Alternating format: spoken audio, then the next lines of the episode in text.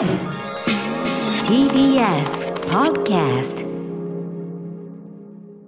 はい水曜日です日比さんよろしくお願いしますはい、6時です。お願いいたします。私歌丸もスタジオに参上しております、はいえー、なんか冷たい雨がね降っておりまして、あと風がなかなか強くって。今日はちょっとガラッと、うわ、冬だわ。と思うくらい寒かったですね。ファースト今シーズンファースト手袋を出しましたね。あ、私もファーストマフラーを出しましマフラた。ーあーねいいですよね、えーこれね。でもなんかちょっと電車乗ったりすると首元がちょっと汗ばんできたりあそうなんですやっぱねこのね、切り替えの時って体調のね管理というか、体温の管理が難しい。ちゃんと取ったり脱いだりした方がいいっていうことなんだよね。そうなんですよね、うん。無理しない方がいいんですけどね。はい、ということで、まあ、明日からはちょっと穏やかになってくるようでございますが、はい。ということで皆さんいかがお過ごしでしょうかという中で、えー、日比さんね、はい。えーまあ、ちょっと人心地ついて駅はい伝終わって、えーなんかいろんなところに行かれてきた、はこの番組をちょちょろっと私が話題にしたようなものも関連してはい。行かれてきたようで。もうちょうどさっき行ってきました、まさにそのあと昨日もね あの浦浦島もよさんとかねはい。大沢夏美さんをお招きして割とこう美術展系の話をしたんですけど、うんうん。あのそこでも出てきたやつに行こうとしたがみたいなはい。話ですよね。そうなんですよ。あまりのことにということですよね。はい、今日ははい雨だったんでね、うん。ちょっと人でも少ないかななんてちょっとあの余裕を見てたというか、はい。ちょっとまあナーメーテーターのところもあるんですけれども、はい、ある、まあ、今ね、はい。どちらかと人気のところに行ったら、もうはい。それは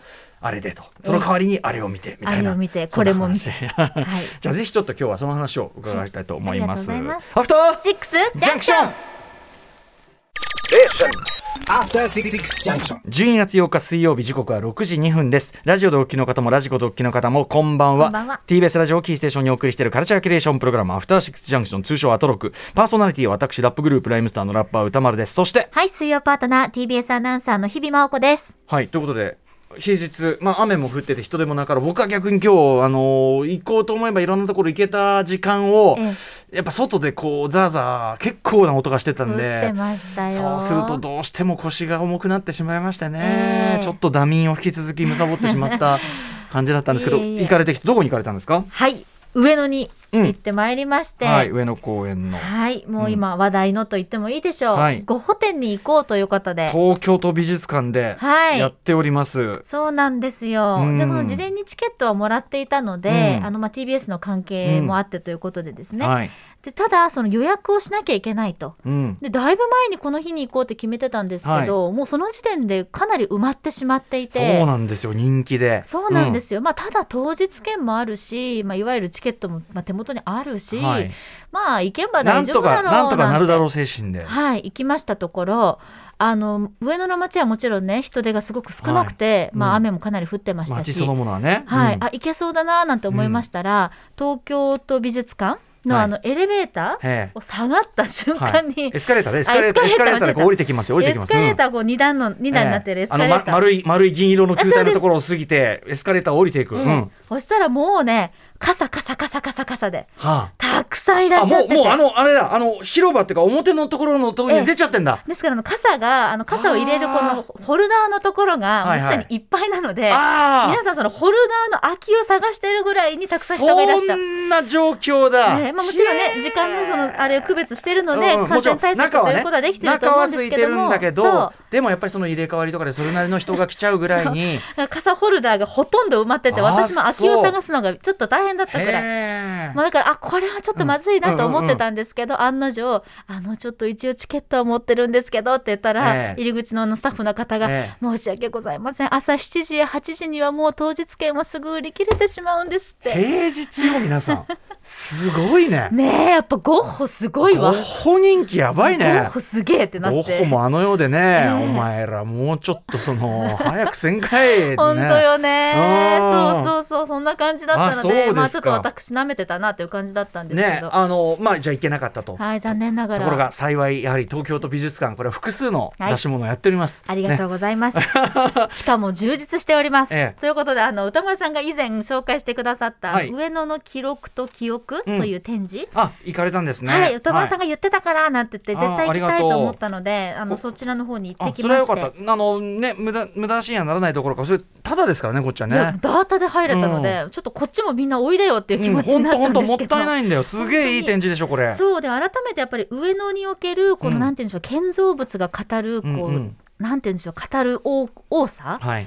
もう景色は一部変わっていないところもあれば、もちろん変わってるところの方が多いんですけども、なんかすごくあのコンパクトかつすごくディープに、うん。上野という街、そう。さらに日本という歴史を振り返ることができたのではい。すごく充実してました。全部どれだけじっくり見てもまあ20分、30分っていう感じでね、ええ。い、ける感じだけどすごくね歴史を巡ってあと表出るとさ例えば科学博物館とかさ、国立博博物館のそのものの建物があるじゃない。そうそうそう。表出ると本物があるからワオっていうか。なんかちょっタイムスリップというかねあるよね。タイムリープっていうかね。改めてその建物自体が、うん。いやーすごいもんですなーって本当にそうなんですよ。ね。イラストと同じだっていうだけで、うんうん。こうなんかちょっとしたこうね時の旅をした感じがしだってさましたね。イメージの時のねその絵に描かれた時から、うん。2021?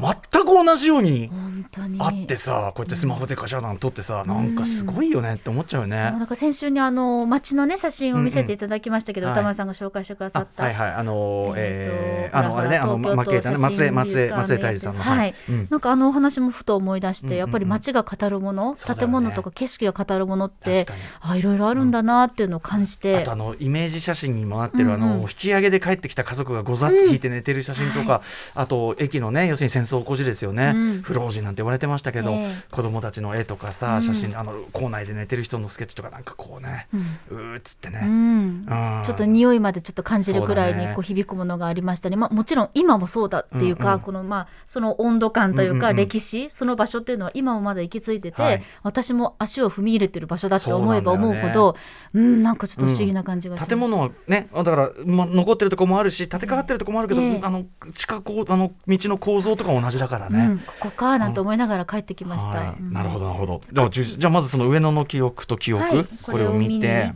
でかつこのなんかあのゴッホ展のチケットを持ってる方入れますっていう展示の中で、昨日もご紹介があったというふうに伺ってるんですが、エブリデイライフ私は生まれ直しているという展示ですね。あのね浦島もよさんが一瞬、あのー最近おばあちゃんアーティストが来てるみたいな流れの中で、その上の上のアーティストうんあれだよね、はい。ブリッジ？はい、ん上のアーティストアーティストプロジェクトか、はい。上のアーティストプロジェクトの中のそのイブリシイブリデイライフの中でこのえっ、とマルキスマルキスなんだっけ？マル？えっ、とね丸木スマさん。スマさん。はい。の話が一瞬一瞬、うん。うん。あのおばあちゃん元気系というか、うんうんうん感じで入ってきただけなんですよ。だから日比さんそれ見に行って。はい、私もこの展示を見に行って、マルキスマさんの作品ももちろん拝見したんですけれども、あの第2章「土地に寄り添う」というテーマの中の、時は豊子さんという写真家の方、時は豊子さん、はい。うん。の写真の展上示があって。あのなんていうの？こう時は新平さんとかはい、の時はですよね。うん。はい、そうですね。はい。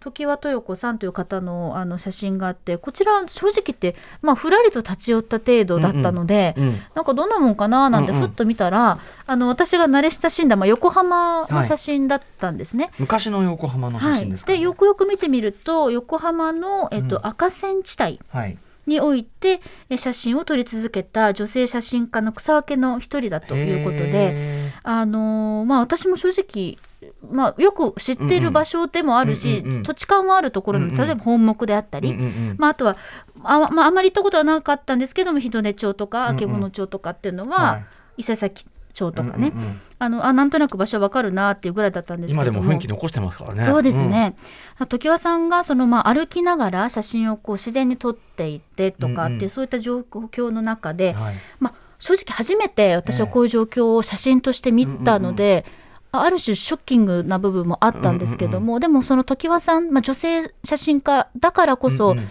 あ、非常にリアルにうん。もうあの飾らないそのままのスタイルというものが街の様子、うんうん。その街で生きた女性のたちの様子というものが、あの映し出されていたので、はいショッキングではあったんですがあここで知ることができてよかったなと、ふと立ち寄って、うんうんうんこうまあ、出会えてよかったなうんうん。という写真がたくさんありましたね。時は豊子さんそのねあの戦後すぐとかの横浜の写真のあれですごく、あの高名な方ですねこれね、はい。あの実はあのあれですね内林俊さんにご紹介いただいた、ええ。っと写真集の本そう。の中にもええ。その写真集作品が残ってるみたいなね。はい。うんうんうん。この写真集の本はこうやって使うのがベストなのかっていうふうにその改めてこの本の優秀さも実感したんですけど。確かに確かに。だからさその見て、ええ。まあ、その名の木なしによって、うん。あいいなと思ったりとか記憶に残ったやつをこれ調べたらこう載ると、要するにマップでそうそうそう。れが写真集の中でどのぐらいのところにいるのか、ええ。みたいなのが分かるもんね。はい、ああ助かるってさっきね、うんうんうん。ちょうど番組始まる前に調べてて思ったんですよ。なるほどね。この常盤さんの言葉の中でもいくつかあったんですけれども、まあ、自分の中でも女性としてそういった女性たちのこのうん。赤線地帯で生き抜かなければならなかった女性たちの姿を見ていて、はい葛藤であったり疑問であったりというのは、まあ、常に抱く中でカメラで写真で何か残せることはないかっていう強いこう意志を持って撮り続けた方だったっていうのを、うんうんまあ、簡単ながらに、ええ。あの知ることができたので、はい。非常に勉強になりましそれはじゃた。あそのエブリデイえーライフかな、はい。それの、えっと、展示いろいろある展示の中の一角にその時矢さんの展示もあるということなんですね。そうなん。です、はい。これだからあれですよね。と先ほどおっしゃった東京都美術館、まあ、ゴッホとかやってるところの、さらに下降りるんだっけ？さらに下降りて、うん。で無料ではい見れる、あれがあって、でこっち側にさっき言った上野の記録と記憶があってその反対側でやってる結構大きい。あれそっか俺ちょっとまたね別のこと思いついちゃってね、ええ。すぐで行きゃよかったな それ。これいつからやって別のこと思いついちゃって。11月の半ばからやってた。うん。はい、でもこれゴッホ展のチケットがないと入れないシステムだったんでもしかかしたらあれだったかもしれないけど。あくまでダータにこだわる俺としては。あくまでダータにこだわる俺としては。そうかそうかそこはスルーだったかもしれない、えあでもでもいいね。そう作品とこうやって出会うんだっていう、このなんかもう一期一会じゃないですけどなんか偶然性というものにちょっとキュンとしつつ勉強になりました、ねだってさこれひょっとしたらゴッホ展ね無事行けていたら、行けてなかったかもしれませんよ。多分正直時間なくなって、うんうん。であのグッズ店ですごい時間かかって、でうんうんうん。ああまずいまずいあと6行かなきゃって多分なってたと思うので、ゴッホのまたグッズがね充実してるらしいじゃない？そうみたいですよ、入れませんでしたけど、グッズ売り場自体も結構なねにぎわいだからね、そうそうそう。そうなんだよな。そうだからこういう出会いがあるもんだなという久しぶりに雨の日でも行ってみるもんだなと思いましたね。こっちのそのエブリデイライフの方の展示はいつまでやってるんでしょうねこちらはですね、えっ、と11月17日から1月の6日までやってるそうですね。まだや2022年までやってます。上野の記憶と記録の方はどうです？記録と記憶の方は、こちらはこちらは1月の6日同じですね。あ同じですね、はい、同じ機会やってるみたいです。なのでだからあのね上野の森のですね、えーええ東京都美術館ゴッホ展で賑わっておりますが、ゴッホ展入れなくてもそう、ね周りでいろんなものやっていますと、うん、うんそういうものを見ていくのもいいんじゃないですか。いいですね本当にね。本当に。うん。よかった。ありがとうございます。いやいやでも言ってみるもぼねあの僕もたまたまその時は通りかかって、あうん。ゴッホさすがに入れねえなってで行ってみたいな、うんうん。でこうやってお伝えしたら日比さんが見て、うんさらに違うものを見て、そうそう。ありがたいことですねこれ本ね。当なんか出会いですわーと思って。そっかダータにこだわりすぎたなちょっとな。うん。これだからどうだから多分今後もああいうそういう特別展に行かれた際にはうん。一緒に楽しめるよってシステムが多分取られるとあ思うので。もちろんそうですよ。ええ。うん、ああの諦めずに。そそもそもだから上野の森行った時は、そのお目当てのものもいいけどまず今全体で何やってんのかなみたいなねねポスターと確か貼ってあるから、うん。あのあの展示のとこ行ってあれが楽しいんじゃない？そうなの。でで行けるやつねえかなみたいなとか、はい。まあ、ここ混んでんなとか、うん。でそのすっと空いてるところに行くってこれがいいんですよ。そう。であとはうん。私必ずお土産として次の展示予定のポスターは必ずチェックして帰ります。確かにね。で写真に撮ってそのポスターは多分写真 OK なので撮っといて、うん。メモに残しておくっていうのは必ず。文化的な 文化的な趣味で。必ずルーティンです。ねあと今ちょっとさそういえばその昔のねその常盤さんのさ、まあ、まさにこれは昭和30年とかですか、ええ。あもっともっと前か？そのあの赤センチさんのその写真っていうのでね写真で思い出したね、これ全然プライベートな話ね、うんうん。あの母にこの間会った時に、ええ。やっぱりその昔の写真を見せてもらって、まあ、もちろん僕の子供の時の写真とかもあるんですけど、さらに昔で僕の母が、えー子供の時の写真とか、もっと言えばその僕のおばあさん僕あの実は亡くなっちゃってて会ったことないんですけど、僕のおばあさんの若い頃の写真とかが、の結構な状態で出てきて、ええしかもそれを非常に雑な状態で保管してた母が。そうですわかる、大丈夫みたいななんか でもその裏書きが見れるそのいつ撮ったみたいなのが見れるからこれがいいのよみたいな、あとこうやってこうなってあこんなのがあったってやるのがいいからとか言って、そうそうかなみたいな。俺と俺預かっとこうかみたいな感じですごくあのよくてなんか例えばあのそれですごく印象的だった。そのだから会ったこともないおばあさんだったんだけどあ東京のあの後ろあれどこなんだ？内幸町とか言ったかな？なんかそのとにかくその道のとこであのおしゃれして正月かなんかなんだね。おしゃれして、うん。あの羽子板してるんですよ。ですごい楽しそうなんですね。うんうんえーでなんかそのなんていうかな道端でさ、うん。お元気でそれがこう、まあ、と戦争を経て、えーまた晩年とかになってくるとまたちょっと影のある表情になる写真とかになってまあそれもすごく素敵だったんだけどとにかくそのあなんかこの時すごく輝いてる青春がねこの東京の路上にあって、うん。なんかそのまだ大正時代でね戦争とかもまだそこまでこう影がないですから、なんかそういうこう一瞬を捉えてて羽子板してる楽しそうなしょ女性の写真、僕のおばあちゃんだけど、なんかそのなんていうかな写真って感じでしたね。すごいいい。このなんかこう輝ける瞬間この後いろんなことあるんだけどあの一人の女性の輝ける瞬間をこうやって切り取ってていいなあみたいなねなんかこれ以上に語りのない真空パックですよね。そうだねだからあれ動画とかだとまた話違ってくるだろうしうんやっぱ写真なんだよな。ねそのメモっていうのまたいいですね。こういう字書いてたんだ。みたいな思うのも裏書きは多分そのの写真を撮った主であるおじいちゃんおじいさんはその結構新しいもの好きだったんへでー。なんかそれで写真とか撮ってたんじゃないんですかそれは。ううん。んなかなかの伊達男だったらしいけど。そうそうそう。そうですか。そうなんですよ。だからねそうそれをそれちょっとそのなんていうまた全然違う話だけど写真やっぱいいなみたいなことをね。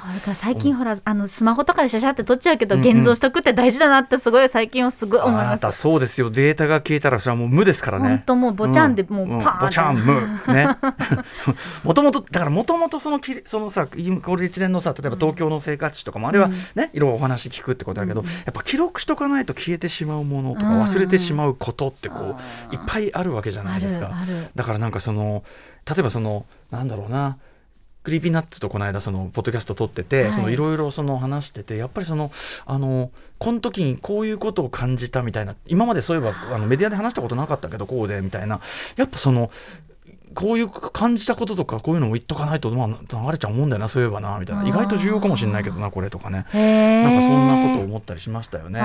ふとしたねなんか忘れがちな言葉が意外ときっかけになってるってことももちろんありますしね。そうなんですよ、まあ、とにかくだからちょっとねそのことを思いました。うん。でその話しててやっぱりあのあの写真をすごく気に入ったから、あのちゃんと俺があれはあれもらおうもらったよ。ちょっとなんか隠そうとかしたい。でもでも裏裏裏とか見たいんだろうしなみたいな、うんうん。うんうんまあ、母は母で意外と大事にしてるのかもしれないしね。あうん、ーあとやっぱり私の幼少時の写真がこれまたね、はい。あのし前前前ちらっと言いましたけどあの昭和ね44年っていうのは皆さんとんだ昔みたいなね若い人から見れば思うかもしれないけど 俺の感覚からすればもうその俺例えば10代になって1980年代に入るわけで、はい。全然もうテクノテクノシティテクノポップ。テクノポップ？もうか感覚はテクノポップだからみたいな。全然俺み未来生きてたからさみたいな。もう全然シティシティポップ時代だからみたいなこと言ったんだけおどうやっぱね全然ちっちゃい時の写真って結構まだ白黒だったりして周りに写ってる民家の様子見るとこれなかなかだなな。なかなかななかなかな三丁目の夕日だなおいみたいな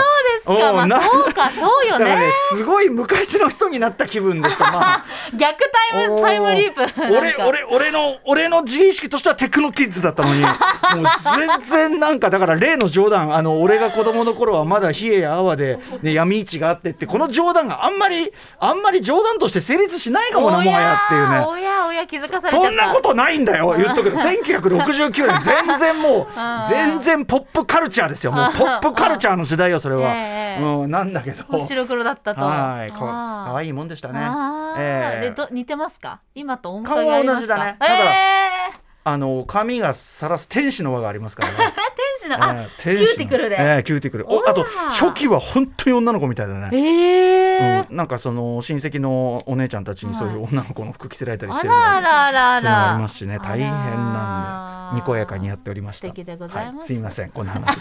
日比さんでもありがとうです。このやっぱりね行ってきた話ってのいいですよね。あの、うん、やっぱり展示会というかね、うん。美術展というのは出会いだなということを実感したお昼でございました。素敵なおお昼だったんじゃないでしょうか。そんな感じでさまざまな面白を発見して紹介する何につながってかいろんなことにつながってきますからね、えーカルチャーキュレーションプログラムアフターシックスジャンクション今夜のメニュー紹介です。この後すぐはカルチャー界の気になる人、物、動きを紹介します。カルチャートークのコーナーです。音楽家、プロデューサーの菅原慎一さんが登場。菅原慎一的2021年ベストアジアミュージックご紹介いただきます。そして7時から日替わりでライブや DJ プレイをお送りするミュージックゾーンライブダイレクト今夜のアーティストはこちら11月にサードミニアルバム「美しい日々」をリリースしたシンガーソングライター由井西尾さんが番組2回目のご出演そしてその後7時40分頃からは期間限定のエンタメ紹介投稿企画コンテンツライダーアマゾンお送りします。そして8時台の特集コーナービヨンドザカルチャーはこちら。これさえ聞けば大丈夫。2021年 K-POP 総まとめ。